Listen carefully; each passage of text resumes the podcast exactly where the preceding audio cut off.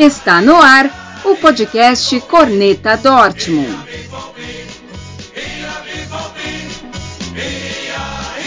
Salve, salve torcida negra! Estamos de volta com mais uma edição do podcast Corneta Dortmund.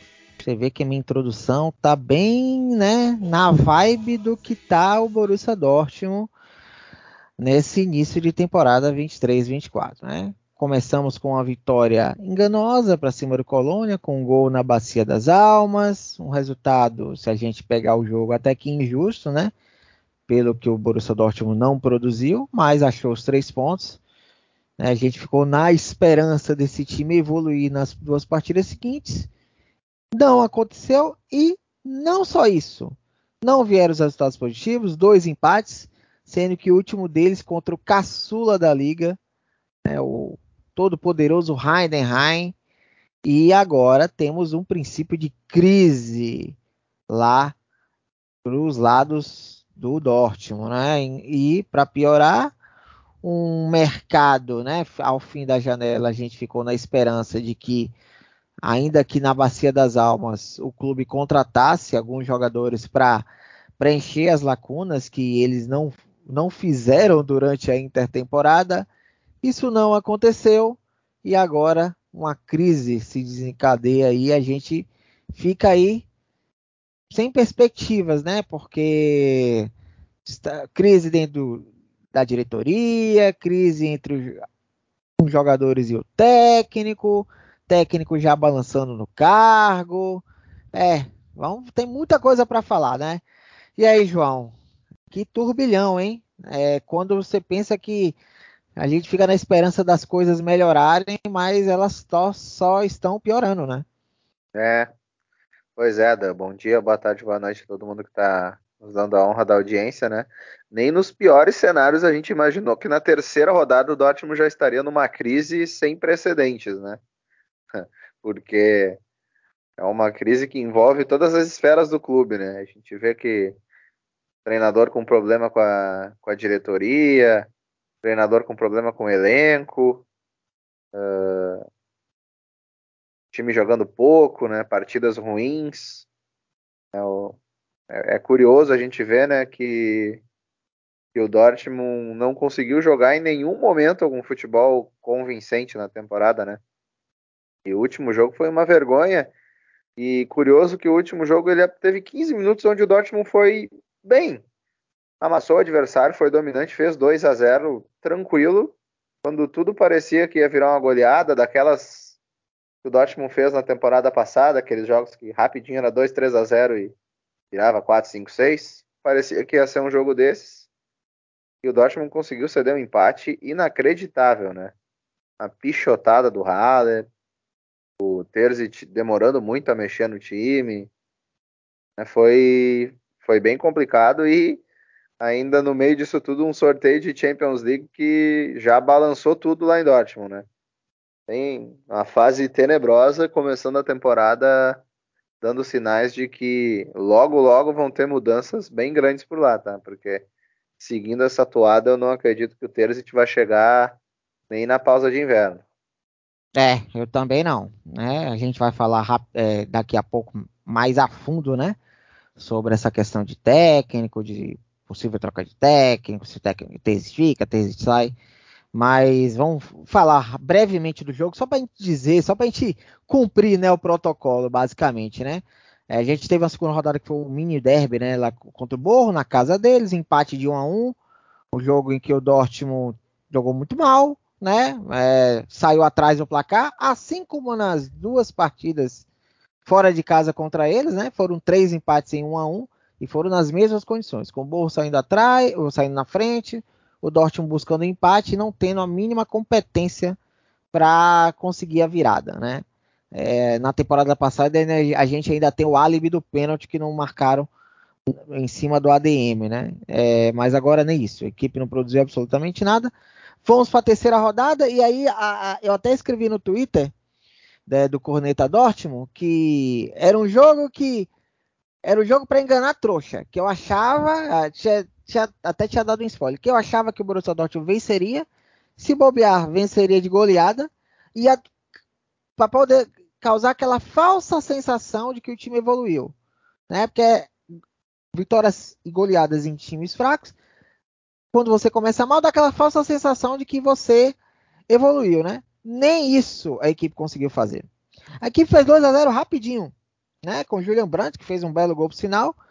E o Henrique, né? Que durante a semana o glorioso Eden Tezet disse que o Henrique era o batedor oficial do clube. Agora, né? Agora que ele fala isso, né? Que o Henrique era o batedor oficial, né?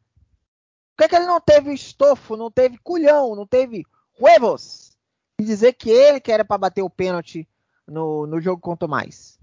A gente vai se perguntar isso por 50, 100 anos. Por que, que ele não bateu aquele pênalti? Porque se, o, se tem uma coisa que o Henrique é bom, além de dar butinada, é bater pênalti. Não perdeu um. Até hoje não perdeu nenhum com a camisa do Dortmund. Sempre batendo muito bem. Com calma, olhando. A olhando batida do, do Henrique no jogo de, de sexta foi. O goleiro não, não viu nem de onde veio a bola. Batida Exatamente. perfeita, eu diria. Exatamente. Ele vem numa calma e deslocou o goleiro assim fácil. Né? O cenário todo mundo sabia. Se o Henrique tivesse batido o pênalti contra o mais, o Dortmund empataria aquele jogo e provavelmente viraria e teria sido campeão. Era, uma, Isso é uma era, certeza. Um outro, era um outro jogo. Era um outro, porque o pênalti saiu o quê? Foi acho que cinco minutos depois do primeiro gol do mais. Então, se você empata praticamente de imediato, era 0 a 0 o ânimo ia, ia ser outro, a torcida ia se animar, né? Aquela coisa toda, e a gente partiria para a virada. E eu, eu também tenho certeza que a história daquele jogo seria diferente. Mas, enfim, né? É... Clube incompetente dá nisso aí, né? E aí, 2 a 0 em 15 minutos, a gente pensou, ah, goleada vai acontecer, né? Ao natural, né? Aí o time, o que que acontece? Em vez da equipe amassar, continuar amassando o adversário, tentando fazer 3, 4, 5, até perdeu algumas oportunidades para isso, né? O perdeu algumas chances, o Malen perdeu algumas chances a equipe, especialmente no, no, segundo tempo, no primeiro tempo ainda tentou, né? É, ainda tinha mais disposição, mas no segundo tempo a equipe voltou com a preguiça, com a soberba, com a indolência, que eles não têm a menor moral de fazer isso. Pelo vexame protagonizado ao final da temporada passada. Eles não tinham menor, menor moral de fazer isso. Achando que o jogo já estava ganho. Aí entra com indolência no segundo tempo. É, aí você vê a diferença do Bayern né, até do Leipzig, em situações como essa, para o Borussia Dortmund. Até o próprio Leverkusen, que é, venceu de goleada aí o, o Darmstadt. O Bayern tentar fazer 3, 4, 5, esses times, o Leipzig, o Leverkusen, iam tentar golear. E o Dortmund achou que o jogo já estava ganho. Aí o, o senhor Marius Wolff fez uma péssima partida, catastrófica a partida. Daqui a pouco eu vou trazer uns números dele aqui. É uma, antes, né, o, o, o, o, o Rainer já tinha marcado um gol que foi muito bem anulado pela arbitragem, né? O camisa 18, bola bateu no braço dele e entrou. É, mas aí o Marius Wolff erra um passe e aí surge o ataque que os caras fazem um gol, né? Diminui a partida, belo gol, botaram os caras no jogo, né? E aí, de forma inexplicável, inacreditável, o glorioso Sebastian Haller totalmente fora de forma, um, ban, um bonde em campo, faz um pênalti de forma ridícula, bizonha, né? que anteriormente o VAR tinha marcado impedimento, né? Mas depois eles viram que o Haller já tinha, tava, já tinha com a posse dominada, né? Porque a interpretação foi que o Haller não tinha dominado a bola, né? Então eles re, rolou o VAR do VAR, digamos assim, e aí eles marcaram um pênalti e aí os caras empataram, aí tentaram, aí o texto, aí o texto resolve mexer, né? E aí a gente já vai entrar. Uma coisa que eu falei semana passada, no, no último podcast, desculpa. A, a, demora do Terzic, a passividade do Terzic em, em, alterar a equipe. É, pra gente pegar contra o Colônia, ele fez as cinco alterações, só que duas delas foram aos 83 minutos, quando o jogo ainda estava 0 a 0 Aí contra o Borrom, ele fez as cinco alterações, mas três delas aos 81 minutos de jogo. E agora, contra o, o Heidenheim, ele não fez as cinco mexidas. Ele fez só três mudanças. Ele colocou o Mecha no lugar do ADM, que é outro que está fora de forma, não está jogando absolutamente nada. Aliás, o ADM tem dois estágios no Borussia Dortmund, né? Lesionado ou voltando de lesão. Esses são os estágios do carinha ADM. Entrou o Nimecha né, que gastaram 30 milhões, né? Não sei de onde viram que ele vale 30 milhões. Ele entrou ali aos 16, aos 21, na verdade. Não, desculpa, 19 do, do segundo tempo, que eu tô olhando aqui, 64 minutos. Aí ele vai botar. Aí depois que o Haller faz a besteira do pênalti, que ele bota o Fulcro, que foi recém-contratado, né? Foi contratado no, no, final da última semana, que já tá machucado, viu, João? O cara já tá machucado. É uma piada esse clube. É uma piada. Cara jogou o quê? 20, 15 minutos. Já tá machucado já. Mas enfim, aí ele entrou já depois que o Heidenheim empatou. Né? Aí bota o Fulcro no lugar do Haller. E aí ele bota o, o Mukoko no lugar do Sabitzer aos 44 do segundo tempo. Ele morre, ele com uma, ele só fez três alterações, sendo que até os 75 minutos ele só tinha feito uma. Aí, quem você tinha no banco, né, no, no, no para botar? Tinha o Baino Guittes, tinha o Marco Reus, que não sei por que não entra mais, né? Vamos ver, jogou mal o primeiro jogo, mas no segundo jogo ele não entrou, no terceiro jogo ele não entrou também.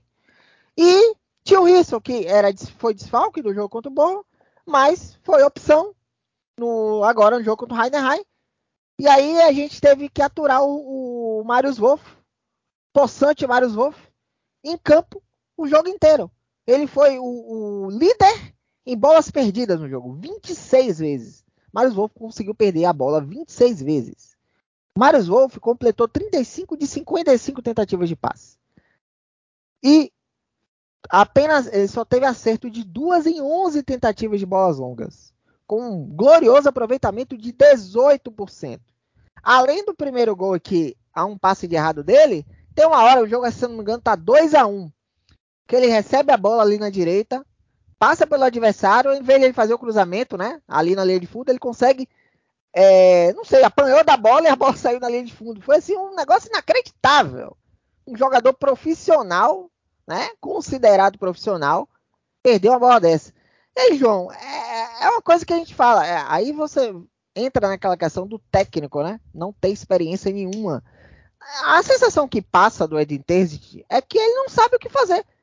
E você olha o banco aí. Era um banco bom. Né? Boas peças ali para entrar num jogo contra o Heidenheim. Ele, de, ele não utiliza as cinco alterações. Ele morre com três, sendo que duas delas ele coloca na reta final do jogo, que é aquele momento em que o jogador ainda precisa de um tempo para entrar no jogo, se conectar com a partida, esquentar, né, como a gente fala. Muito frio. No jogo contra o Borro, ele bota três jogadores já ali na reta final da partida, nos últimos 10 minutos. Aí não dá tem, nem tempo do cara esquentar no jogo. Essa passividade. Ou é, é passividade é também ele, a sensação que, que passa, não sei se você concorda comigo, é que ele não sabe o que fazer. Ele não sabe o que fazer com as peças que ele tem à disposição. O que, que você acha? Olha, uh, olhando assim, né? A gente está olhando de fora sempre. Terzic passa a impressão que ele está meio se perdendo ali, né? Ele também parece ser meio teimoso com algumas coisas, né? Uh, eu não acho que não mexer no time ou mexer tarde no time seja um problema se o time estiver jogando bem. Né? Se o Dortmund, sei lá, fosse, fosse um jogo 5 a 0 o time titular jogando muito bem, tu deixar o time jogando para pegando mais confiança, pegando ritmo, início de temporada, aí beleza. Mas no cenário que o jogo estava desenhado, eh, ele deveria ter mexido antes. E até a questão ali no, no desespero no final, né? Uh, tomou um empate, ainda teve 10, 12 de acréscimo, né? Teve bastante, tinha bastante jogo, né? Então poderia muito bem ter colocado uh, baixado, sei lá, o Henrique para zagueiro, colocado mais um meia, colocado mais um ponta. Poderia ter feito um monte de coisa para tentar achar o gol, né? O Dortmund não conseguiu nem pressionar no final do jogo, né? O Dortmund estava exposto, tomando um contra-ataque atrás do outro. Se o time do Heidenheim fosse um pouquinho melhor, tinha virado o jogo. Né? Então, o Terzic tá meio... Tá difícil entender o que, que ele quer, né? Porque uh, a gente questionava muito a falta de experiência dele, a falta de vezes maior coragem em alguns momentos ou de repertório, a gente falou, eu falei muito em repertório também, essas coisas, mas a gente sempre elogiou o fato dele ser muito identificado com o clube, ele, o time sempre jogar a faca entre os dentes com ele, que aconteceu em grande parte da última temporada, né? Em alguns jogos isso não aconteceu, né? Como o último, como o jogo contra o Bayern, outros jogos, né? Que o Dortmund não jogou tudo que podia, mas vontade praticamente nunca faltava, né? Uh, e esse ano parece que até essa gestão de grupo e tudo, o Terzic está meio se perdendo, né? E já começou uh, briga com a diretoria, já começou treta com o jogador, né? Parece que o Mucoco também tá incomodado com ele. Uh, teve discussão com o Nico Schlotterbeck. Não, não tá me parecendo um caminho caminho muito promissor essa questão do Terzic. Também já teve muitas desavenças com o Kel, né? Na montagem do elenco. Uh, e aí eu também vou criticar a diretoria e o Kel, porque se a diretoria entendia que o Álvares, que foi um dos grandes pontos de ruído da diretoria com o Terzic, que o Álvares era o cara certo para ser contratado, deveria ter contratado. Né? O, o, elenco foi montado, pelo que é, diz a imprensa e tudo mais lá na Alemanha, foi montado com as preferências do Terzic, né? O Terzic teve praticamente todo mundo que ele quis, né? Então, é. então não dá para deixar. Com o apoio do Vatsky, né? É, não dá para deixar tudo no treinador, né? Se a diretoria achou que o Álvares era o cara certo, era melhor ter, ter investido nele do que deixar tudo na mão do treinador, né? Então, todo mundo tem uma parcela de culpa, mas do jeito que as coisas andam, e ainda com um jogo difícil como o Freiburg fora, eu acho que a grande possibilidade é o é o Dortmund já já voltar da data FIFA perdendo do Freiburg, perdendo feio do PSG, que é a tendência, e o Terzic já com a corda no pescoço um, alguém com o pé no banco já. É, antes, antes da gente entrar a fundo nessa história aí de essa crise interna da diretoria e tal, algumas curiosidades aqui, né? Esse, esse, é o pior início de temporada do Borussia Dortmund desde a temporada 2009-2010, que foi a primeira temporada do Jürgen Klopp, né? Curiosamente. Na ocasião, o Dortmund estreou vencendo o Colônia por 1x0, coincidência, né? Igual essa. Aí foi goleado pelo Hamburgo em 4 a 1 e empatou com o Stuttgart por 1 a 1. Né? Então o Dortmund na ocasião terminou a terceira rodada com 4 pontos. Mas ele terminou o campeonato em quinto lugar. Né? Foi a primeira temporada do Klopp, nessa temporada ele, o Dortmund classificou para a Europa League, né? E o Dortmund também é uma mãe para os seus adversários, né? É o clube que concedeu a primeira vitória do RB Leipzig na história da Bundesliga, 1 a 0 na Red Bull Arena em, na temporada 16-17 concedeu a primeira vitória do Union Berlim na história da Bundesliga.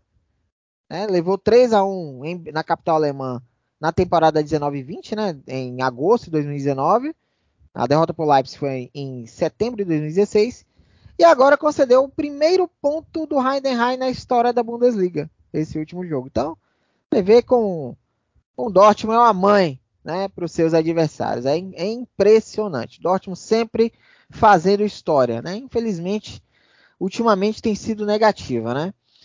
Então a gente vai entrar nessa, nessa, nessa treta aí, né? Da, da diretoria, né? Ah, realmente o ambiente, pelo que se fala na imprensa alemã, é um ambiente caótico, tóxico, explosivo, né? Um racha aí da, da entre o Sebastian Kell, que é o diretor esportivo, e aí a gente tem que colocar a dupla, porque o tem o Tesit, que é apoiado, é apadrinhado do CEO do clube, que está há 18 anos no poder, né? Eu falo poder mesmo, tá, gente? Porque ele se acha o dono do clube. O Hans Joachim Watzke se acha o dono do clube. Ele está aí desde 2005.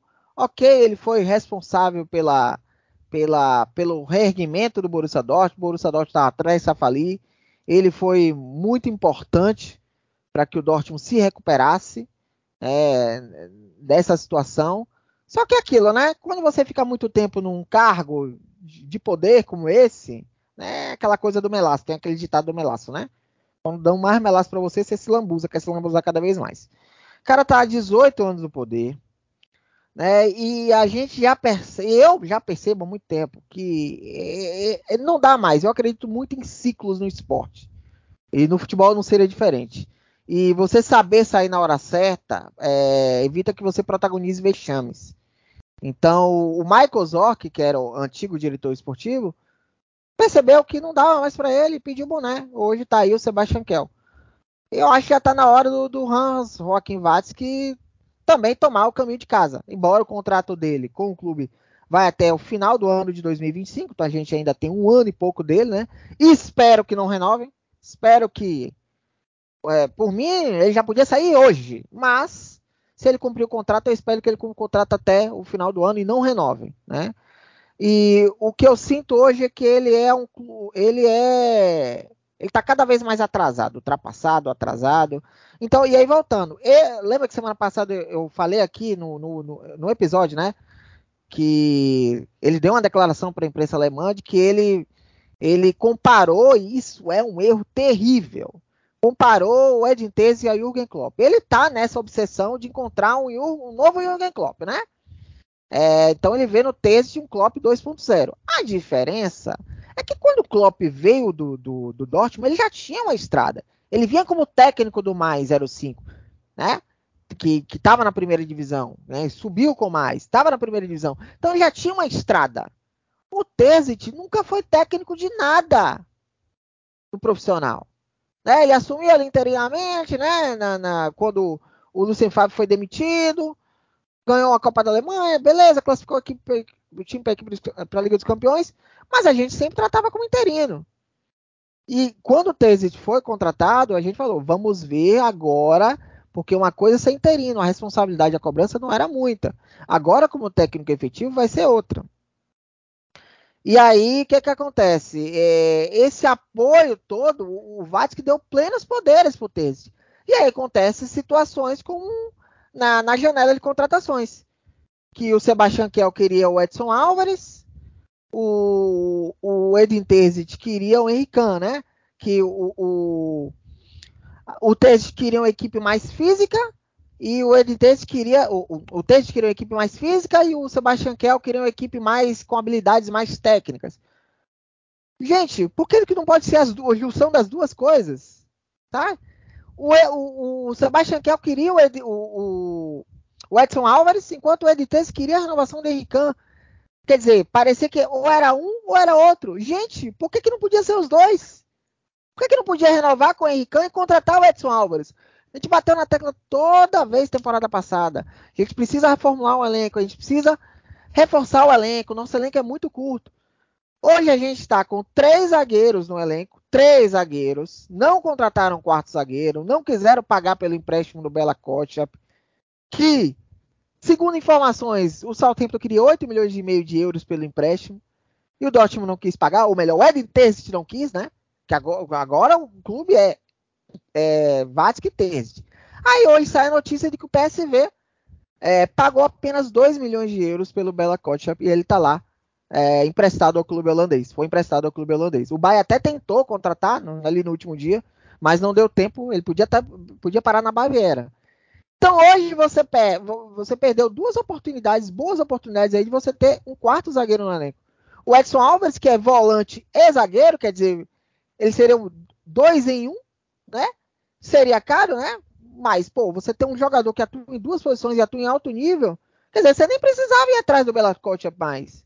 Você tinha um jogador que poderia ser ali a quarta opção na zaga e né, revezalia com o Henrique na volância. Então, o cara preferiu o Henrique. Ah, não, não quero o Edson Alves, quero o Henrique. Pô, por que não os dois? Aí já é a falha do, do, do Terzic, de não saber a importância de você ter um elenco qualificado.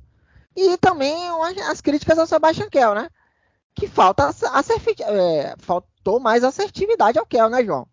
Porque, pô, se você é o diretor esportivo, em tese, você que tem que dar a carta final nas decisões. É claro que eu acho um grande erro quando dá plenos poderes ao treinador a montar a equipe que quer. É claro que ele tem que ser ouvido. É claro que ele tem que participar. Mas você dá plenos poderes, aí o que, é que acontece? Daqui a pouco o Terce vai ser demitido, porque eu concordo com você, eu não acredito que o Terzic vai virar o ano como técnico do Borussia Dortmund. Eu acho que ele não sobrevive a, a, ao final de 2023. E aí vai vir um outro técnico e vai pegar essa piaba que tá aí. Vai pegar essa, esse rabo de foguete que tá aí. Com três zagueiros no elenco apenas, né? É, com outras, a posição de lateral é que você tem quatro laterais que juntando não dá um. Com apenas um lateral esquerdo de ofício, que é o Benzebaini. e com 200 mil atacantes. O Tesge não, não quis zagueiro, ele quis trazer mais um outro, outro atacante, que é o Fulkrug. Ele queria um jogador de área, um jogador alto, forte e forte no cabeceio. O que, que adianta você ter um jogador alto e forte no cabeceio se você tem o Marius Volpe para cruzar a bola para ele? Você tem o Benzem para cruzar a bola para ele. Aí não adianta nada. Aí não adianta nada. E pior, ainda tira mais tempo do Mucoco, cara. E aí a insatisfação do Mucoco é até natural. Na época do Marco Rose, o Mucoco se queixava que ele tinha poucos minutos. E agora ele também está perdendo espaço. Né? Então, é, isso gera insatisfação. É um outro problema do Eden Terzic, a gestão de elenco. Além de você entender de futebol, né, você também tem que entender de gestão de pessoas. Você tem que também gerir, você está ali com 20, 30 atletas. O Borussia Dortmund deve ter mais ou menos 30 jogadores no, no plantel, né, no elenco principal. Então, além de tudo, tem gente que tem técnicos que tecnicamente nem são estrategistas, que são muito bons, né, no, no, na, questão tática, mas que não, não, são muito bons na gestão de pessoas. E isso aí acaba meio que compensando. O Eden Terces não consegue ser bom nem uma coisa, nem outra. O que, é que você acha, João? É, eu já achei boa a, a gestão de elenco do Terzic e agora, pelo visto, não. Isso, essa questão do Mucoco, ela é muito de conversa, eu acho. Porque, tá, o Mucoco se reserva do Haller, a gente até entende, principalmente que o Haller terminou bem a última temporada, né? Teve uma segunda, desde que ele, desde que ele retomou daquele problema de saúde dele, ele teve uma segunda parte de temporada bem, bem boa, fez gols, quase virou herói, né?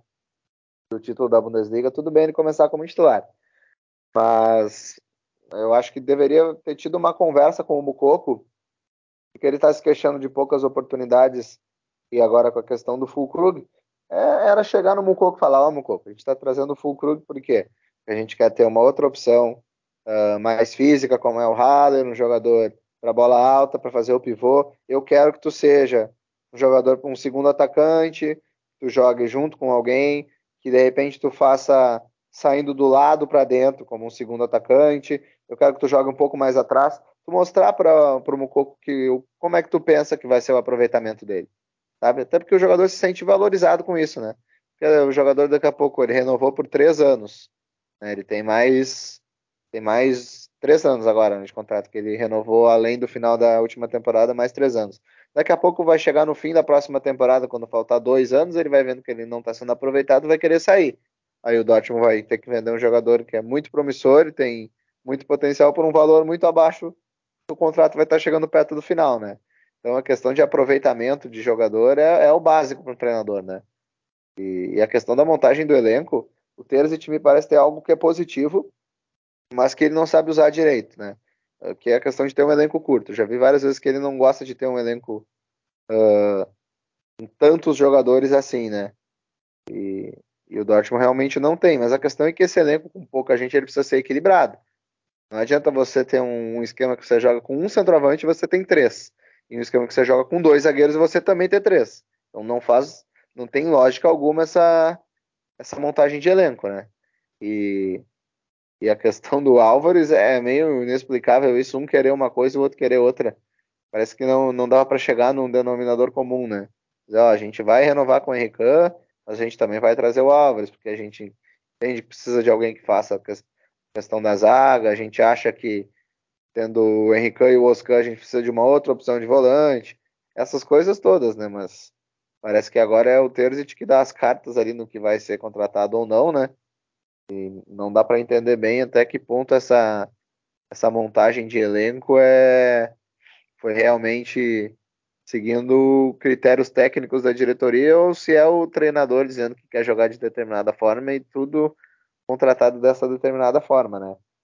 Porque realmente é, é foi complicado entender essa janela do Dortmund, porque um, um exemplo disso eu comentei até, a gente já conversou sobre isso. Da, eu não achei a janela tão ruim, eu achei ela insuficiente, porque eu achava que o Dortmund precisava de seis contratações e ele fez quatro.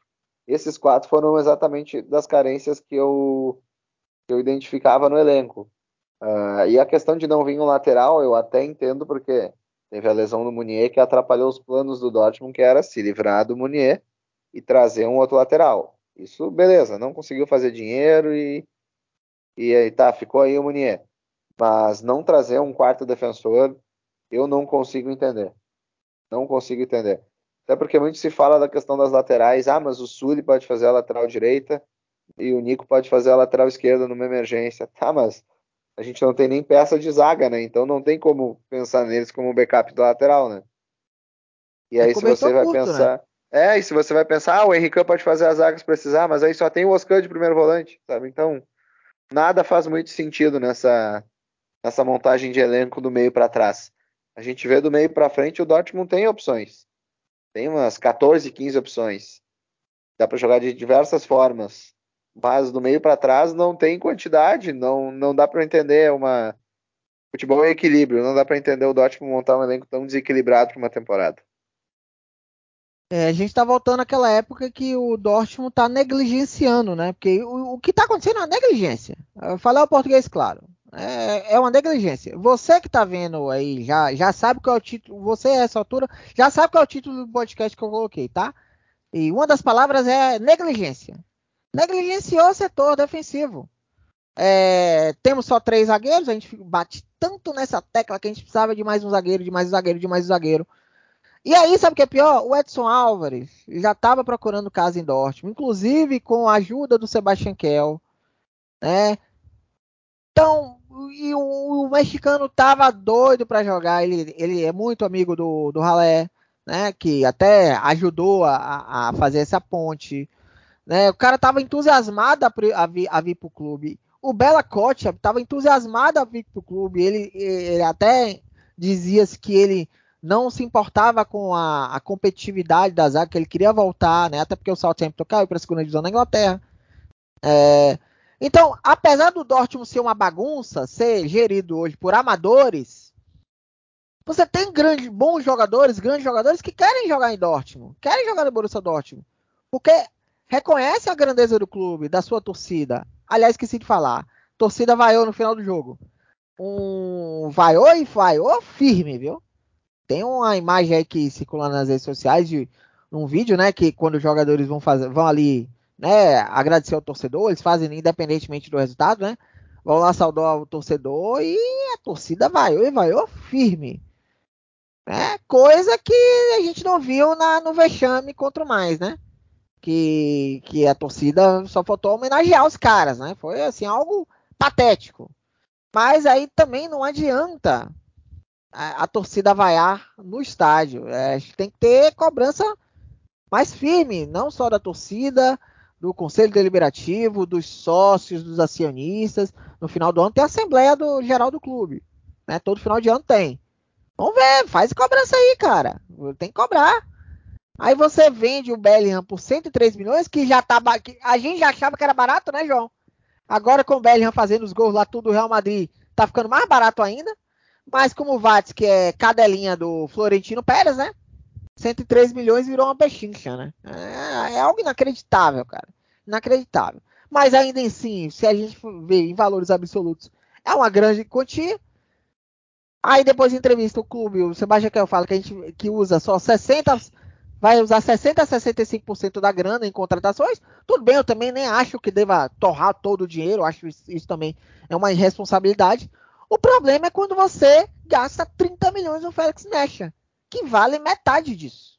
Esse é o problema. Você gasta e gasta mal. Um jogador que vale no máximo 15 milhões, os caras gasta, os caras não, Eden Terzic, porque é ele que está contratando, né? Porque agora é ele. Ele e o Vatsky, né? Ele com a anuência do Vatsky. Resolve dar 30 milhões no Mecha. Aí depois não tem dinheiro para pagar empréstimo no Bela Coach, não tem dinheiro para trazer outro lateral. Aí a gente lembra que Ivan Fresneda, que era especulado no Dortmund, lateral direito espanhol, que era do Valladolid, uma promessa, joga nas seleções de base da Espanha. Se falava que o Valladolid queria 20 milhões, o Dortmund não queria pagar esse valor. Ele foi vendido para o Sporting Clube de Lisboa por 9 milhões de euros. 9 mais 3 de bônus. Então 12 milhões. Quer dizer, 12 milhões só no Fresneda, o PSV pagou 2 milhões e meio no, no Bela Costa de empréstimo, que é praticamente um valor simbólico. Né? Então, e a gente está aí, lascado, né? Aí você paga Não, e, 30 e detalhe, da, Sabe te ah. falando, uh, os, os bônus do Bellingham, pelo que foi falado na negociação, são bônus que ele vai atingir, né? Número de partidas, Sim. coisas assim. Então essa negociação deve chegar uns 130 milhões de euros. Então se o, se o Kel quer gastar 60% disso, seria gastar uns 68, 70 milhões de euros.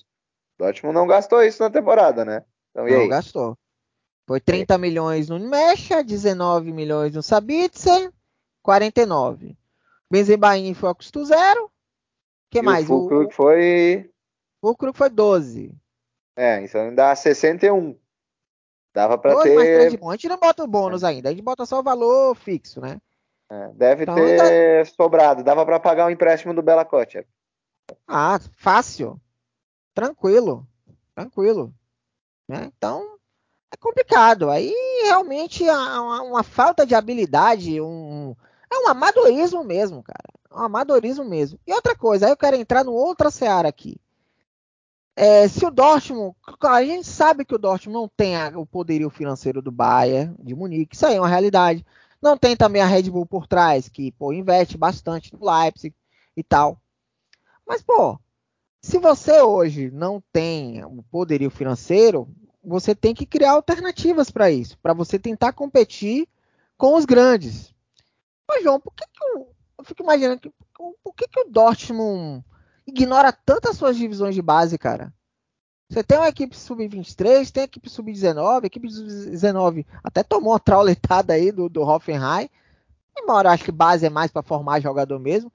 Mas é impressionante como a equipe, o, o clube não aproveita os jovens que vêm das equipes inferiores, cara. Porque além de ajudar aí, de, de de ajudar a equipe principal, né, abastecendo ali necessidades, também uma forma de dinheiro, cara, é ativo do clube. Eu não entendo como o Dortmund simplesmente ignora as suas divisões de base. Um, às vezes um ou outro sobe assim e, e, e, e até se destaca como o Coca foi um deles, mas é muito pouco, cara. Acho que o Dortmund podia é, investir mais, cara. Investir, não falo financeiramente falando. Investir, eu falo em plano de carreira mesmo, em, informar bem para eles evoluírem. Aí a gente está dando, vou dar um exemplo até do, de um garoto que estava na base e agora está jogando emprestado. E eu acho até que foi uma atitude correta do, do Dortmund emprestar ele, o Tom Roth. Tom Roth, a gente já, ele estreou ainda na era Marco Rose, né? Já na, na, nas rodadas finais. Né? Estreou naquele jogo contra o Volso, que foi uma goleada. Fez um gol de cabeça. Ali a gente já via que independentemente do gol, a gente já vê que ele tinha um potencial, né? É, jogou duas partidas na temporada passada, entrou contra o Colônia, fora de casa, entrou até bem. E contra o Sevilha ele jogou como titular eles campeões, ele não foi bem e tal, mas sentiu, evidentemente, um garoto. E agora ele foi emprestado pro, pro Holstein Kiel, que por sinal é o líder da, da segunda divisão. E já é capitão lá, viu? O cara tem 18 anos é capitão. E ele tá no início de temporada muito bom é, em cinco partidas ele marcou um gol e deu três assistências. Então, eu acho que nesse caso, eu acho até que o, o clube acertou, né? Entre vários erros aí, o clube acertou em emprestar o Tom Roth. O moleque tá ganhando experiência, ainda que seja uma equipe de segunda divisão, o moleque tá ganhando experiência, tá ganhando cancha, vai voltar ao Dortmund ao final da temporada mais confiante, vai voltar outro jogador e pode nos ajudar na temporada que vem. Porque eu acho que se ele tá aí no elenco, nessa bagunça que tá, só ia queimar ele. Queria saber, você, o que, você acha, João? Por que, que o Dortmund ignora as suas divisões de base, cara? Podia ser uma alternativa pra gente, né? É. O Dortmund achou, por exemplo, no Mukoko, que tenha sido uma das revelações recentes, um jogador interessante pro elenco e com certeza quando for vendido vai deixar um dinheiro legal no clube, né? Não dá para entender muito o que, que o Dortmund faz, porque às vezes alguns jogadores surgem uh, mostram um potencial e logo são são colocados para fora do clube, né? O Knauf foi um exemplo desse, né? Acabou sendo emprestado pro pro, pro Frankfurt de lá foi vendido, pro Frankfurt mesmo não foi aproveitado. Não, o Papadopoulos tá aí, um jogador que foi veio da base ali também começa a ser aproveitado, depois não é mais aproveitado. Não dá para entender muito o que que o Dortmund pensa, né? E aí quando resolve dar chance para alguém é um bagre como foi o Koulibaly, né? Então, o trabalho de, de base do Dortmund é. A gente fala que o Dortmund para jogadores jovens é bom, mas é para o jogador jovem que já é meio profissional, né? Ali, 16, 17, 18 anos, né? Porque na categoria de base eu acho que não, não é um clube muito bom, porque o Dortmund realmente não dá opção nenhuma, né? A gente vê que às vezes a, a pré-temporada é cheia de jogador jovem e aí durante a temporada eles nem aparecem mais, né? Entram nas profundezas do clube lá. É, é complicado, né? Não, não consigo entender muito bem. Eu, e do Tom Holt eu só tenho medo que ele seja comprado pelo Holstenkill e não jogue mais no Dortmund, né? é bem a cara do Dortmund fazer isso, né? Aí depois investe em dinheiro e contrata um lateral ruim e começa todo o ciclo de novo. É, não, e outra coisa, até é, essa coisa do Dortmund pensar jogadores no mercado, jogadores jovens com potencial no mercado, em outros mercados. Outra coisa, o Dortmund fechou os olhos para outras ligas. É impressionante, o Dortmund não contrata mais jogador que não é da Bundesliga. Incrível isso. Por que isso, gente? Fechou os olhos para outras ligas. Aí você pega, você vê o Bayer Leverkusen vai lá na Bélgica, no Union Saint-Gilloise, e pega o Victor Bonifácio, nigeriano de 22 anos, 1,90m. O Edin Stacy não queria tanto um centroavante alto, forte, não sei o quê. Pois bem, o, o Leverkusen foi lá no, no União Santos Gilhoas, pagou 20 milhões e meio de euros e trouxe o cara tá aí, é um dos artilheiros da Bundesliga, o artilheiro, não sei, tem quatro gols e duas assistências. Tá arrebentando no Bayern Leverkusen. O Dortmund não foi capaz de olhar para outros mercados, para mercados emergentes aí do, do, do futebol europeu o Dortmund ficou agora tá restrito à Bundesliga. É incrível isso. É, o, o, o, Dortmund tá, tá, tá pensando micro, não tá pensando mais macro. Tá uma, uma miopia assim, é, é absurdo. Mais um ponto de amadorismo na diretoria, né? Então é, é, complicado, viu? E aí eu vou entrar no outra seara, que agora é, a gente está naquela situação de que o Edin Terzi está muito questionado, né? Já se fala em demissão dele, antes da gente entrar, debater o assunto, eu já vou dar minha opinião e eu falei isso no Twitter do, do Corneta no, né, na sexta-feira. Gente, desde a era Klopp, desde que o Klopp saiu, após a era Klopp, a gente teve seis técnicos diferentes em oito temporadas. Né? Isso aqui eu estou contando com o Peter Stoger, né, que foi interino na, na decisão do Peter Boys.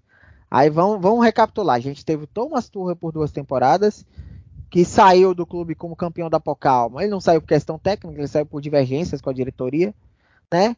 Que eu acho que eles acertaram na, na escolha, né, do, do, sucessor do Klopp, mas o ego falar mais alto, né, vaidoso, o Thomas Tuchel também não é fluxicheira, né, mas é, a vaidade falou mais alto e o trabalho foi interrompido. Aí trouxeram o Peter Boys, né, que vinha de um grande trabalho no Ajax, mas começou até bem, arrebentando, voando, mas perdeu o controle do grupo, o grupo né, derrubou ele, ele foi demitido. Aí veio o Peter, Boy, o Peter Stoker como interino, foi um desastre. Aí trouxeram o Lucien Favre. Ficaram na dúvida entre o Eric Ten Hag e o Lucien Favre, escolheram o Lucien Favre. É, aí teve aquela temporada que a gente foi quase campeão alemão, a gente já mencionou aqui, a gente né, tinha o título na mão, acabamos perdendo o segundo turno, a equipe caiu muito e perdeu o título pro Bayern. E aí ele fica, foi até o que mais, ficou mais tempo, né? Duas temporadas e meia. Aí entra o Ed Terce como interino, liga, ganha Pocal, classifica para Champions. Aí, só que já tinham contratado o Marco Rose, né? Já estava certo com o Marco Rose. Aí o Marco Rose fica uma primeira, fica só uma temporada, né?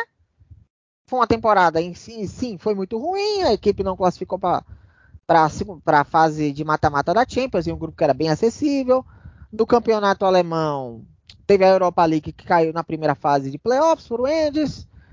Teve o Campeonato Alemão, que foi vice-campeão, mas, né, tomando goleada em casa do Leipzig, né, tomando goleada em casa do, do Leverkusen, resultados muito, muito ruins, né, a torcida também tinha, não tinha muita paciência. Só que, aí vamos entrar naquela questão. Eu vou fazer um meia-culpa aqui. Eu defendi na época a demissão do Marco Rose, porque eu achava que o trabalho era muito ruim e eu não acreditava que fosse evoluir. Porém, eu já agora não vou fazer mais é, campanha, não vou ficar mais pedindo cabeça de treinador nenhum. Não vou pe pedir cabeça dele inteiro, até porque eu acho que a demissão dele é questão de tempo. Mas Olha aí, seis técnicos em oito anos. Praticamente quase um técnico por ano. Quer dizer, a gente está sempre começando, João. A gente está sempre apertando o botão de restart, de recomeçar, iniciando o processo, iniciando ciclo de novo, e metodologia de trabalho diferente, papapá, papapá, papapá. O grande problema hoje do clube chama-se Jans Joaquim Watzke. Com ele seu ego gigantesco, os treinadores vão ser só vítimas do sistema. É claro que o trabalho do Teixeira é péssimo no momento. É um ele não é, eu já falei aqui várias vezes, ele não é técnico, ele é estagiário. Eu acho que a gente precisava de um técnico mais carimbado, de mais, de mais rodagem. Mas eu, sinceramente, a galera fala e deixou de ser da bolha daqui do Brasil, da do Brasil. Já virou algo, já, já foi lá para a Alemanha. Se, se, especula agora que o Nagelsmann é a sombra, Julian Nagelsmann é a sombra do Edin Terzic, né? O Terzic era a sombra do Marco Rose e agora ele está provando do próprio veneno. O Julian Nagelsmann é, é sombra do Edin Terzic. Claro, é o técnico mais badalado hoje que está é, é, tá no mercado, né? Mas, gente, vamos lá. Vamos supor que o Dortmund demita o Edin Terzic lá na frente. O Nagelsmann ganha, ganha, não é ganhava não, ganha, tá? Porque o Bayern apesar de ter dispensado ele, ele não rescindiu o contrato do Julian Nagelsmann. O Nagelsmann continua ganhando para não ter que pagar a rescisão de contrato. O Bayern continua pagando o salário normalmente para o Julian Nagelsmann. Como se o Nagelsmann fosse, sei lá, um funcionário fantasma do clube. O Nagelsmann ganha cerca de 9 milhões de euros por ano no Bayern. Né? O contrato dele vai até 2026. Para a gente pegar de referência, o Marco Rose ganhava no Dortmund a metade disso. Ele ganhava 4 milhões e meio de euros por ano no Dortmund, né? Ficou só um ano, então ganhou 4 milhões e meio de euros. Então ele ganhava metade. E se porventura o Dortmund estiver interessado em contratar o Nagelsmann, o Dortmund vai ter que ir lá até Munique e pagar a multa rescisória ao Bayern de Munique, que segundo a imprensa alemã fala-se em torno de 10 milhões de euros. Gente, Aí vamos lá, o Dortmund não, não quis pagar, o Terzic e o Vatic não quiseram pagar o empréstimo do Bela Kotchap. Vocês acreditam mesmo, de coração, hein, João? Vocês acreditam mesmo que o Vatic vai estar disposto a pagar 10 milhões ao Bayern mais 9 milhões de salário para o Nagelsmann, considerando que o Nagelsmann não vai baixar a pedida salarial dele? Vocês acreditam mesmo que isso vai acontecer? Eu não acredito, já adianto. Eu não acredito. Tá? Então, e mais. O Nagelsmann também tem uma personalidade, né? Meio difícil também. Eu ia falar que... disso da personalidade. Eu acho que ele é um treinador, ele é muito bom treinador. Gosto dele, gosto dele. Eu, eu é um aceitaria é, fácil ele no, no Treinador no corajoso, é, várias vezes ele peca até pelo excesso. No Bayern ele mudava bastante o time, forma de jogar e tudo mais no Leipzig fez um grande trabalho, o Hoffenheim também um grande trabalho. Uh, a questão é, eu não vejo o Dortmund, o Dortmund investindo toda essa grana no treinador e muito menos num treinador que já teve esses problemas de relacionamento, já teve problema com diretoria, já teve problema com um grupo de jogadores. Então, é um nome que, que não que não vai, não, não vejo ele sendo contratado. A questão é quem o Dortmund traria, né? Porque eu vejo do jeito que está a questão do Terzic já tendo problema com a diretoria e já tendo problema com um grupo de jogadores, né? Essa briga dele com o Nico Schlotterbeck, né? E a gente vê que o time não tá tendo aquela vibração que tinha na temporada passada, tá passando uma tudo que vem sendo falado e mostrado em campo, tá passando que o Terzic está perdendo o grupo. Tá meio tá ficando meio nítido isso, né? E e acho que que talvez daqui a pouco fique claro para a gente que o grupo pode querer derrubar o treinador, né? Igual aconteceu com o Peter Boss, que a gente, a gente viu que o trabalho do Peter Boss começou foi bem, que tu falou, o trabalho começou muito bem, o Dortmund patrolava todo mundo na Bundesliga, e aí ele começou a ter alguns problemas com o elenco e o time afundou de um jeito louco, né? Inclusive, é o que eu falei, o Marco Reus nem treinava com o elenco, né? nem trabalhou com o Peter Boss, que ele estava machucado, e ele foi, um, como uma das lideranças, ajudou a derrubar o Peter Boss, né? Para mostrar o que o elenco pensava do, do trabalho dele, né? Então acho que o Terzic corre esse risco se as coisas seguirem do jeito que estão. Ele vai ter que ter uma, uma mudança inimaginável agora, eu acho, para ganhar uma sobrevida. Mas eu não acredito muito. Acho que o Dortmund vai ter que buscar um treinador que eu não faço ideia de quem seja. É, porque a própria imprensa alemã até já bota, e é normal, né? Esse trabalho com especulações, né?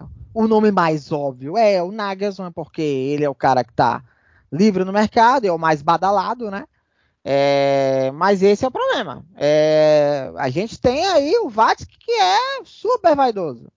É super vaidoso. Pelo, acho, pelo Kel, não. Eu acho que o Kel, você vê, o, minha crítica ao Kel é a omissão, a assertividade dele.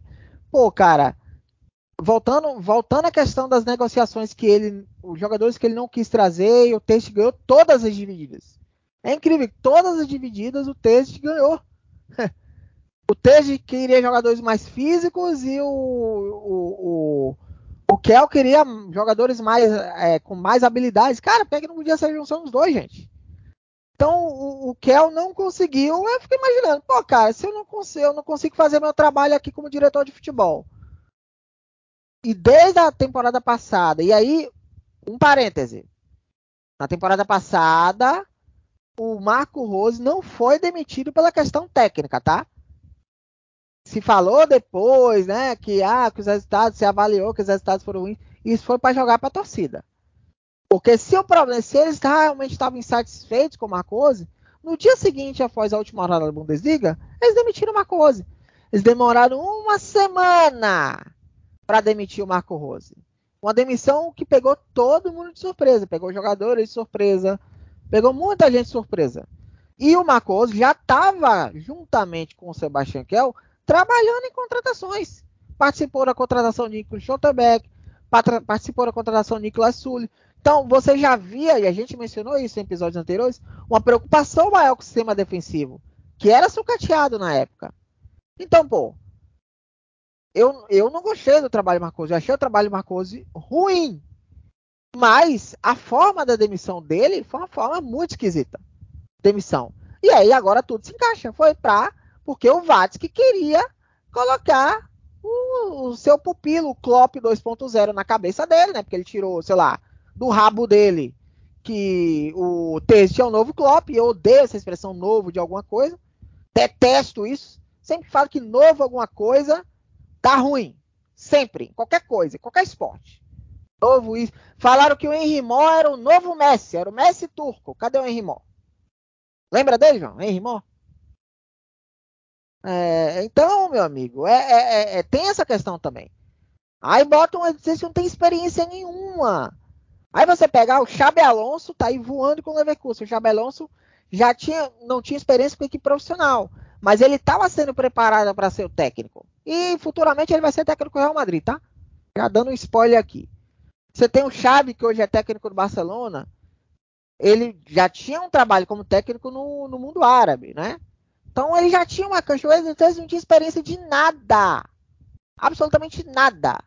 E alçaram ele no clube. Ah, porque ele é torcedor, porque ele ama o clube. Também bota como técnico, caramba.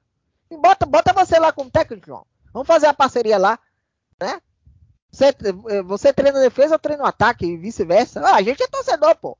Pô, se for se for é, por causa. entende, né? Ah, a gente acompanha. De ah, esse problema é ser torcedor. Isso. Ah, pelo amor de Deus, gente. Ah, porque ele é um torcedor fanático do clube. Ah, minha chibata, rapaz. Pelo amor de Deus. Aquela foto dele na arquibancada no título da Pocal. Clássica. Ah, ah clássica. Ah, que lindo. Ah, coisa linda.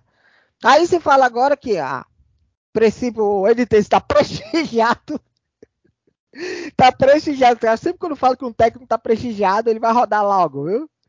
Aí, olha só que a, o Dortmund pode perder até o timing. Veja bem. Porque é, é o seguinte, o teste não vai durar muito. Se for para demitir agora que a gente tá da FIFA, não era melhor demitir agora, não? Porque você vai ter tempo para trazer o técnico, o técnico chegar, se ambientar ali ao clube nos primeiros dias, receber os jogadores que vierem da, da FIFA e começar um trabalho. E olha só, segundo o que fala a imprensa alemã, né, o Patrick Berger, que é um jornalista que ó, é bem conceituado lá no, na imprensa alemã, que no momento a demissão, uma possível demissão do Editez está fora de discussão. Mas se Borussia Dortmund ficar muito longe de Leipzig, Leverkusen e Bayern de Munique, já está quatro pontos atrás do, Leipzig, do Leverkusen e do Bayern de Munique, tá?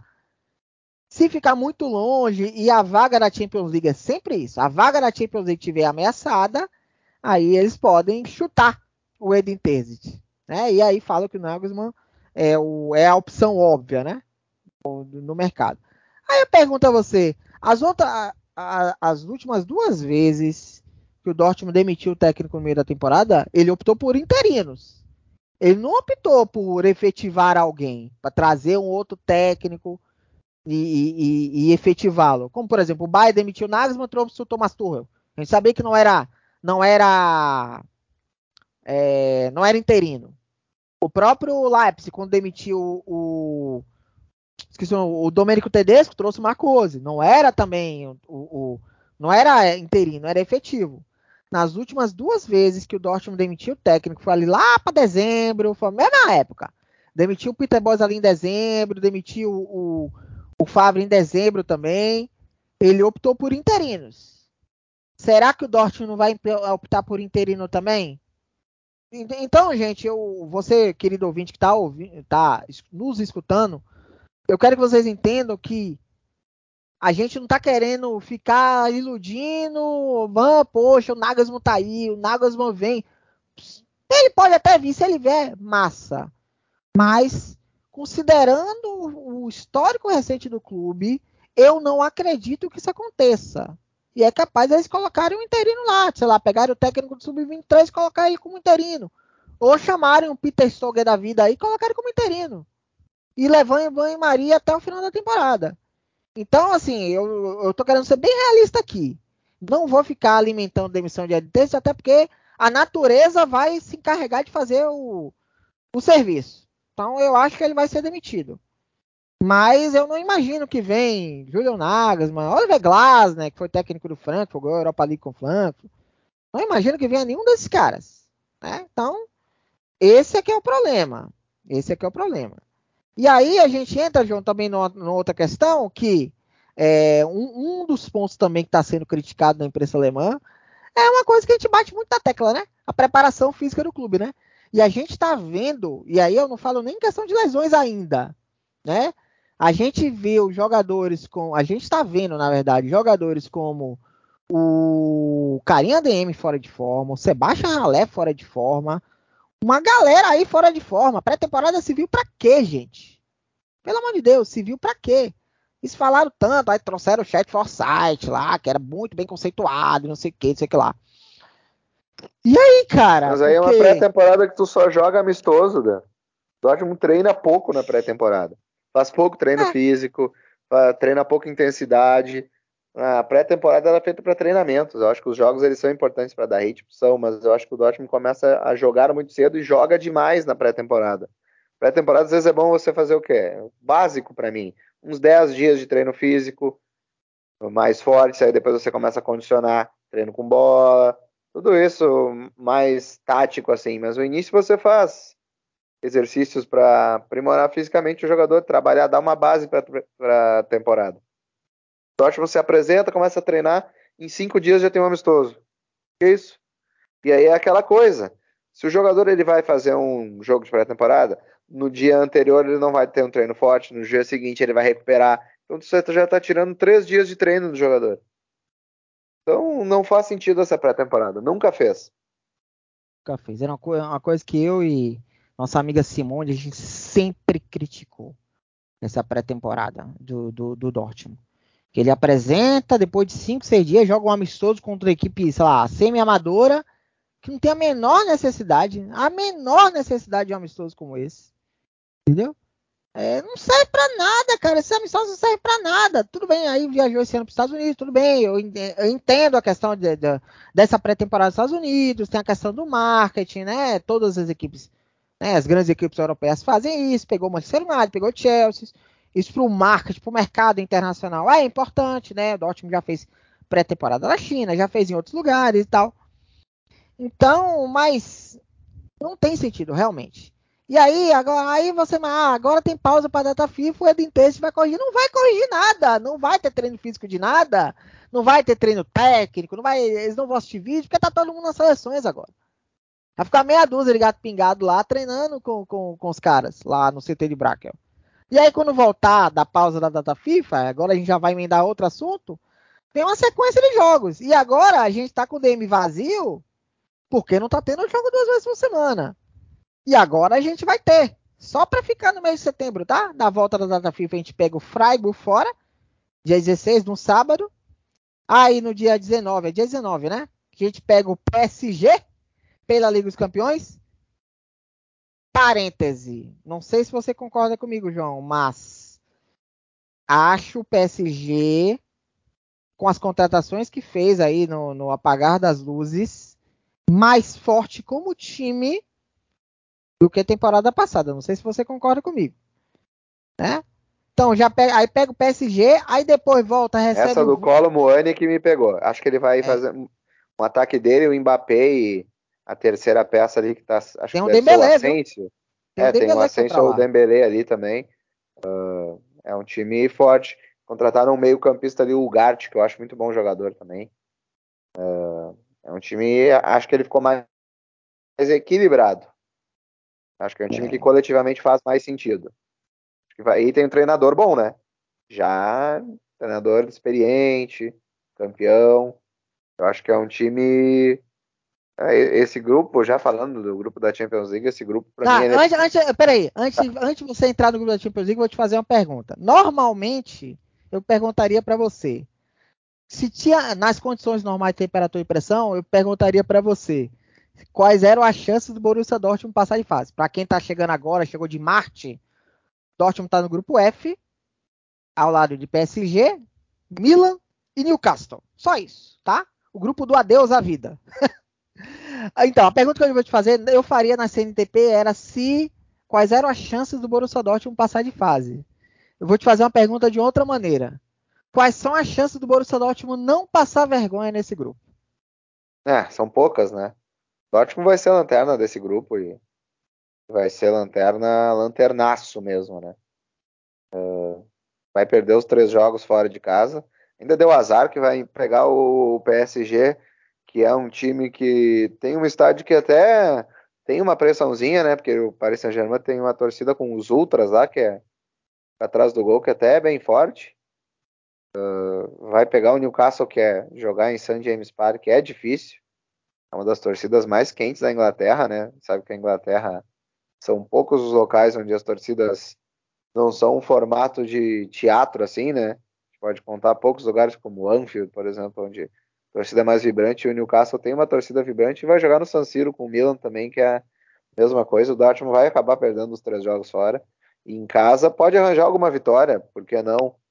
Mas difícil. O Dortmund vai virar o lanterna desse grupo, não vai ter nenhuma Europa League para jogar e vai vir um choque de realidade bem grande. E segunda parte da temporada só com a Bundesliga. Quero só ver o que o Dortmund vai arranjar. E eu vou te dizer, tá? Até se o Terzic, uma queda do Terzic, estivermos longe da, fora das competições internacionais e longe da disputa pelo título da Bundesliga, a chance do Dortmund realmente colocar um interino até o fim da temporada vai ser grande, tá? Vai ser bem grande mesmo. É Mas, isso indo por partes, indo por partes, falando da Champions League, é o pior sorteio possível, né? Lembro que teve uma vez que a gente estava, antes da, da temporada, eu acho aqui, que a gente estava falando, tava falando sobre o sorteio e eu brinquei contigo, né, que pior para o Dortmund só faltava pegar o Newcastle do pote 4 e o Milan do pote 13. Foi justamente isso que veio, né? Exatamente. Acho que eu atraí falando isso, né? Não é possível. É... Mas, ó, incompetência e falta de sorte andam de mãos dadas. Porque se o Dortmund ganha do mais, qual era o grupo que ele estaria hoje? Grupo A. Com Manchester United, ok, né? Está difícil. Mas teria Copenhague e Galatasaray. Passaria desse grupo aí com o pé nas costas, tranquilo. Talvez não em primeiro, mas passaria do grupo. Estaria um grupo muito mais acessível. Então, incompetência e falta de sorte andam de mãos dadas. Se fizesse a parte dele, hoje não estaria sofrendo. Aí você vê a ironia, né? Temporada passada o Dortmund caiu no pote 3, pegou até um grupo difícil, mas deu a sorte que pegou o Sevilha em crise e tal, goleou o Sevilha lá em Sevilha, encaminhou sua classificação. Mas olha só, é, voltando à questão da maratona. Agora o DM do Dortmund tá vazio, tá? Eu, eu, eu falei da questão da preparação física, porque eu, eu, penso que muitas lesões têm a ver com a preparação Até física. Até o seu Munier saiu, né? Até o seu Munier é. saiu do DM. Pois é. Agora, olha a sequência de jogos que vem agora. Eu quero ver se, eu quero ver se esse elenco curto vai sobreviver a isso. É, na pausa, da, após a pausa lá na FIFA, o Dortmund vai até a Floresta Negra pegar o Freiburg, né? Dia 16, na sexta-feira. Aí na terça pega o PSG fora de casa. Aí volta, né? Joga no sábado contra o Wolfsburg, no Signal Iduna Park. Aí beleza, tem uma semana, entre aspas, livre, né? É, aí na sexta-feira joga contra o Hoffenheim fora de casa, né? Jogo que abre a rodada 6. Aí, dia 4 de outubro, recebe o Milan no Signal Iduna Park. Dia 7, recebe o União Berlim no Signal Iduna Park. Aí vai ter, vai ter uma sequência de jogos em casa, né? União Berlim, dia 7, mas é um jogo difícil, mesmo sendo em casa. Aí, dia 20 de outubro, tem o Werder Bremen em casa também. Na sexta, abre a rodada. Aí, dia 25, vai até o norte da Inglaterra pegar o Newcastle. Né? Na, na, na terça, né? E aí, depois, tem Frankfurt fora de casa, tem o The Classicer. E depois do jogo do The Classicer, tem o. que é o Bayern em casa. Tem o Newcastle em casa também né? Isso aqui eu não tô nem, não tô nem colocando segunda rodada da Pocal, que a gente não sabe ainda que, que time, que, que data vai ser, né? Aí depois tem Stuttgart é, em casa, Gladbach, não, Stuttgart fora, Gladbach em casa, Stuttgart tá goleando todo mundo em casa, impressionante. Aí entre o jogo do Gladbach e o Leverkusen tem o Milan no San Siro. E aí depois, depois do Milan tem o Leverkusen fora e Leipzig em casa. E depois do Leipzig tem o PSG em casa, que é a última rodada do Dortmund. Já pode estar até eliminado. Você acha e que ainda tem duas datas FIFA nesse meio. Tem duas datas é. FIFA nesse meio. Que aí a gente sabe que o jogador vai lá para seu continente, seu país, vai lá, joga duas partidas, viaja e volta, né? Então, é, desgastante data, ao limite, né? É, a data FIFA de outubro é entre os jogos do União Berlim e do Werder Bremen, né? Que ambos são em casa. E a data FIFA de novembro é entre os jogos do Stuttgart, fora de casa, e do Gladbach em casa, né? Que é ali 7 e 20 de outubro e 10 e 24 de novembro. Então a questão aqui, João, é lesões. Porque as lesões do Dortmund acontecem justamente quando começa a ter dois jogos por semana. Quando começa a conciliar com o Champions League, né? Não fala nem Pocal porque o Pocal é um jogo só, né? Esse ano a segunda rodada é só, só vai ter um jogo, né?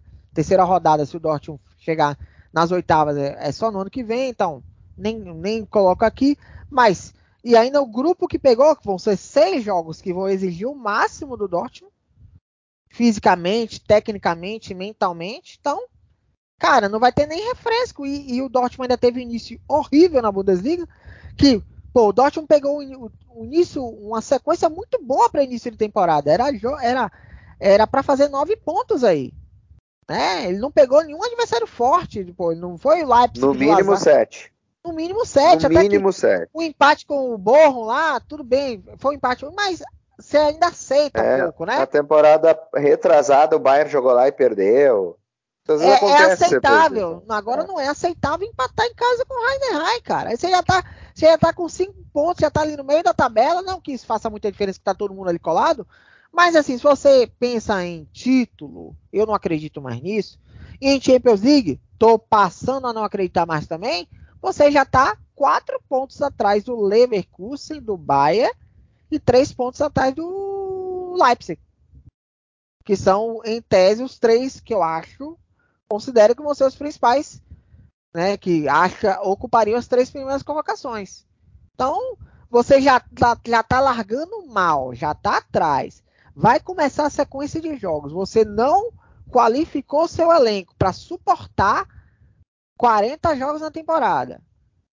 Não, não quer o Edson Álvares para ser um, um, ótimo jogador de elenco. Olha, sinceramente, o, o T, aí entra a questão. Eu, eu, entendo quem defende a demissão do Teste, porque o Teste montou o time dele, dele, segundo se fala, dele. E ele não conseguiu, não, tá, não tá conseguindo fazer o time render dentro de campo. Então, realmente, ele tá cavando a sua própria cova, né? É complicado, viu, João? Tá complicado. É...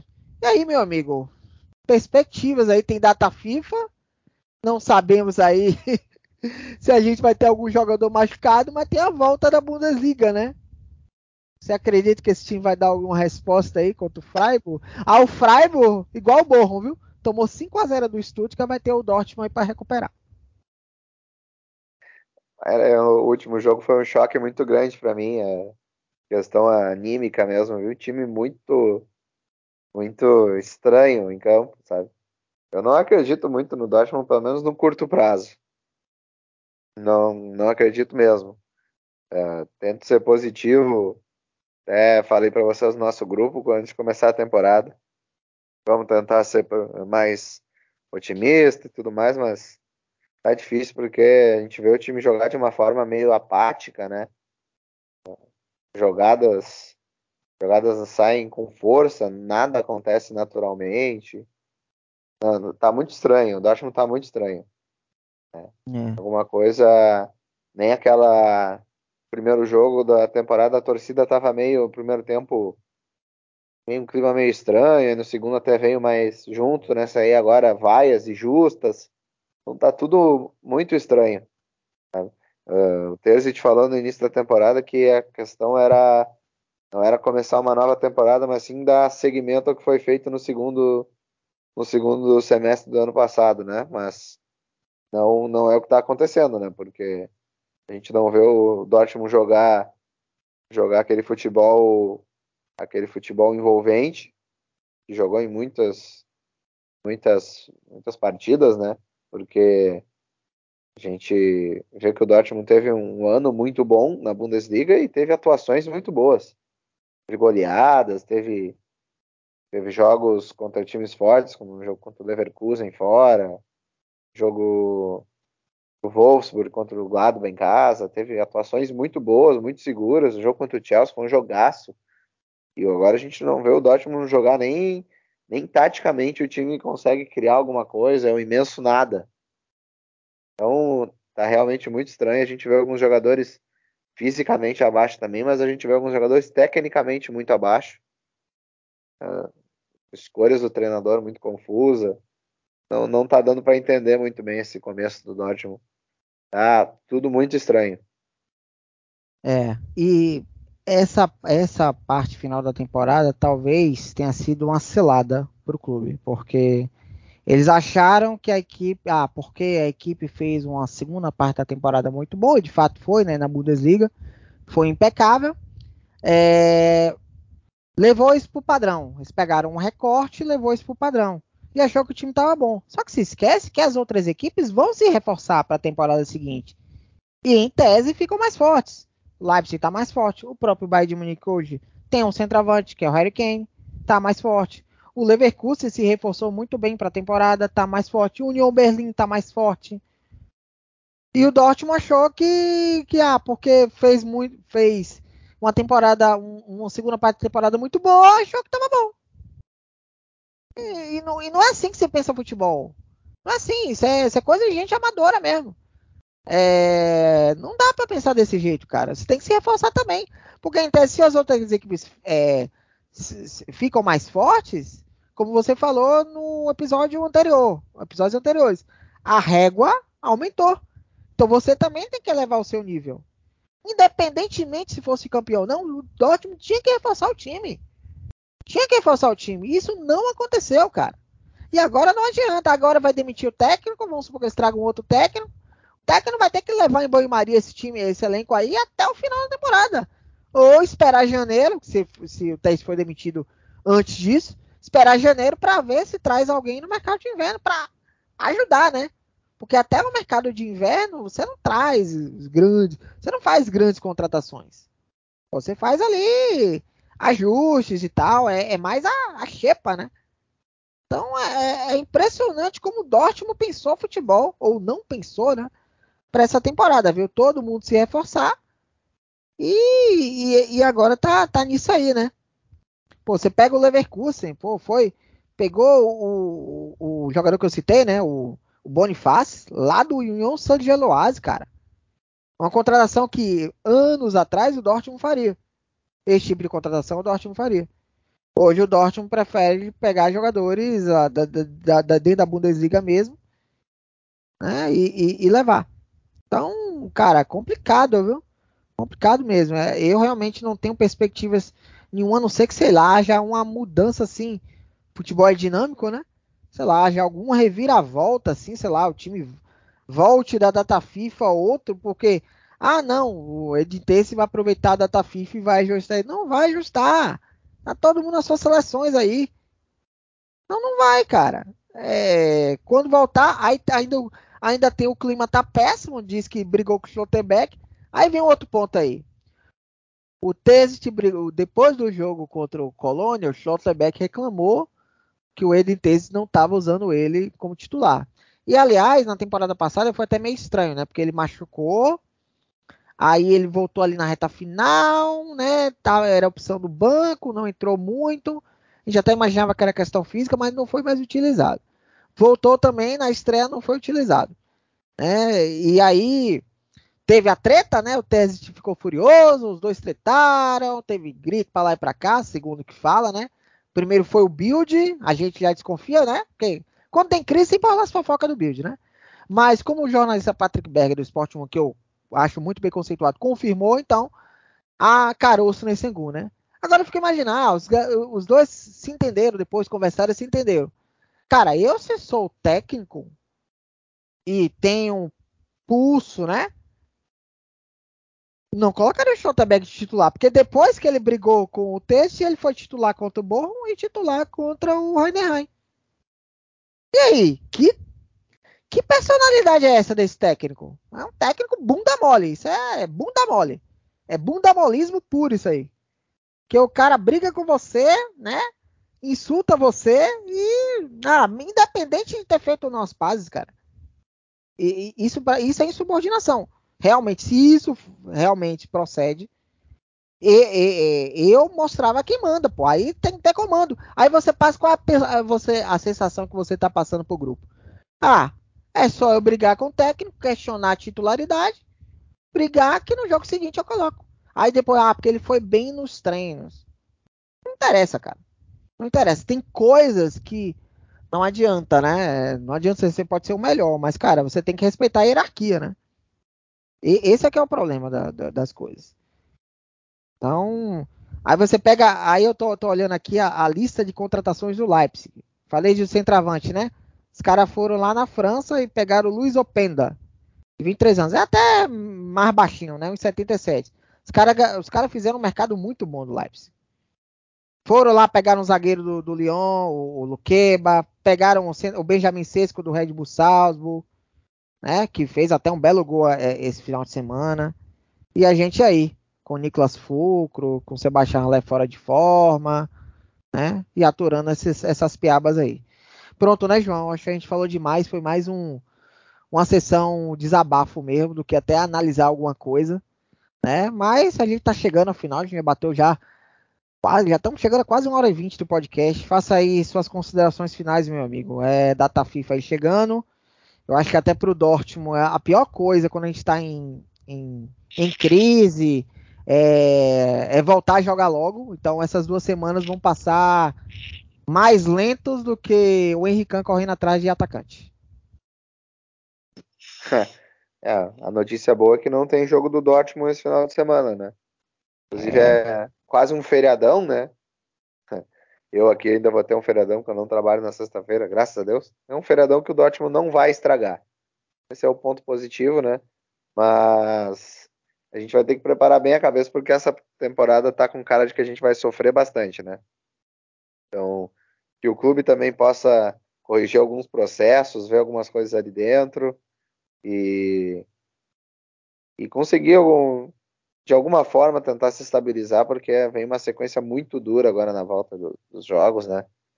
Uh, que também alguns jogadores possam possam melhorar seu, seu nível, né? Que o Terzic possa melhorar as escolhas, né? Mas o caminho que a gente falou que está sendo traçado é o que a gente já deixou bem desenhado aqui, né? já viu esse filme algumas outras vezes, né? Quando o treinador começa a perder o elenco, começa com essas coisas aí. Então, é, tá bem complicado. O Dortmund tá muito estranho. Muito, muito, muito estranho mesmo. Mas vamos ver o que, que eu, essa temporada aí nos, nos reserva e o que, que essas próximas semanas vão nos trazer, né? Porque é, não é muito promissor ver o time jogando esse futebol pífio, né? Patético que vem jogando. É, briga na diretoria, briga na comissão técnica, com o elenco e chegando pegando o Freiburg fora, o Freiburg precisando dar uma resposta, né?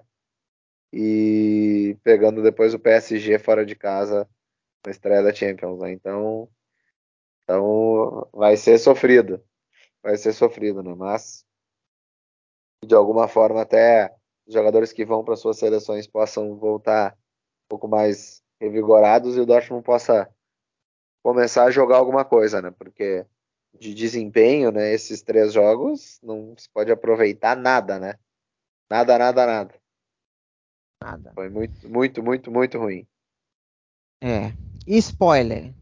TM vai lotar nessa sequência de jogos. Vocês esperem isso. Isso vai acontecer. Isso vai acontecer.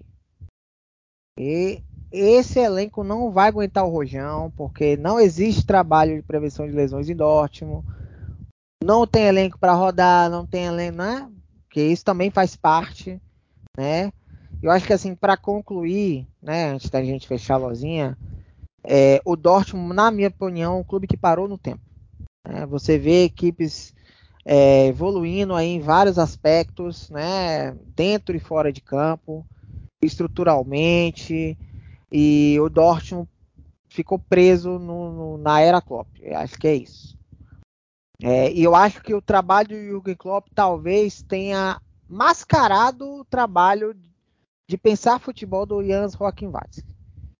Eu acho que esse senhor precisa deixar o Borussia Dortmund quanto antes pra gente não virar, olha o meu medo, eu não tô falando, essa temporada meu medo não é, é, não é ganhar título, já desencanei, não é ficar fora da Champions League, que eu já tô me preparando para isso.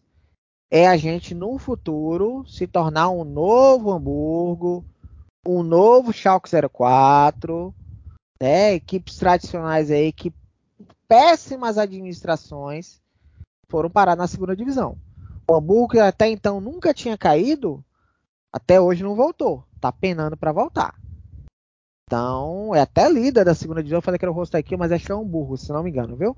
Mas o rosto aqui tá ali brigando com ele. Mas tá penando para voltar. Então, eu acho que o Dortmund tem que é, pensar futebol de uma forma diferente. Futebol evolui em vários aspectos. Então, acho que um, um passo para a gente voltar a ser campeão alemão, sei lá, voltar a ser competitivo e respeitado, porque o Dortmund hoje não é mais respeitado no cenário, é, nem alemão, que pega um Heidenheim da vida, o técnico alimentou que não venceu o jogo. E realmente, se eles acreditassem mais, eles venceriam a partida. É, faltou qualidade também, é claro, mas se eles acreditassem mais, eles venceriam a partida. Então o Dortmund não é mais respeitado. É, nem, no, nem no cenário alemão, tampouco no cenário internacional. E muito por isso é pelo, pela mentalidade pequena e medíocre do seu CEO, Hans Joachim Watzke, que é, se contentem com vaga na Champions League, que não procura alternativas para brigar, para lutar, né? Não, não tem esse pensamento, cara. Então, e, e isso é o que eu sempre falo. O reflexo no futebol, o reflexo vem de cima. Se você tem uma mentalidade conformista que está conformado, se conformado em pensar pequeno, os jogadores dentro de campo vão ser derrotados.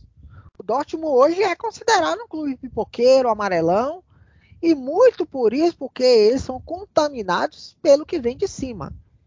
Então, enquanto não houver uma mudança de pensar futebol, o Dortmund vai sempre andar em círculos. Aí vai chegar um novo técnico futuramente. Vai dar aquela sensação de que as coisas vão melhorar e a gente aí depois começa a piorar de novo e o ciclo vicioso continua. Dortmund está aí há anos andando em círculos. Então, enquanto a mentalidade desse senhor não mudar, pode trocar de técnico 500 vezes, pode ficar nessa de tentativa e erro, as coisas não vão melhorar. E é isso. Bom, chega, né? Chegamos ao final de mais um episódio, enorme esse, mas que tinha muita coisa para falar e para desabafar também, viu? É, siga a gente aí no Twitter, no Instagram, arroba Corneta Dortmund. Espero que. Siga a gente também na nossa página do Spotify, só digitar Corneta Dortmund. Tem esse e outros episódios para você curtir. Tem pausa para data FIFA agora. Descansem. Juízo. Um abraço a todo mundo. E cuidem-se. Valeu!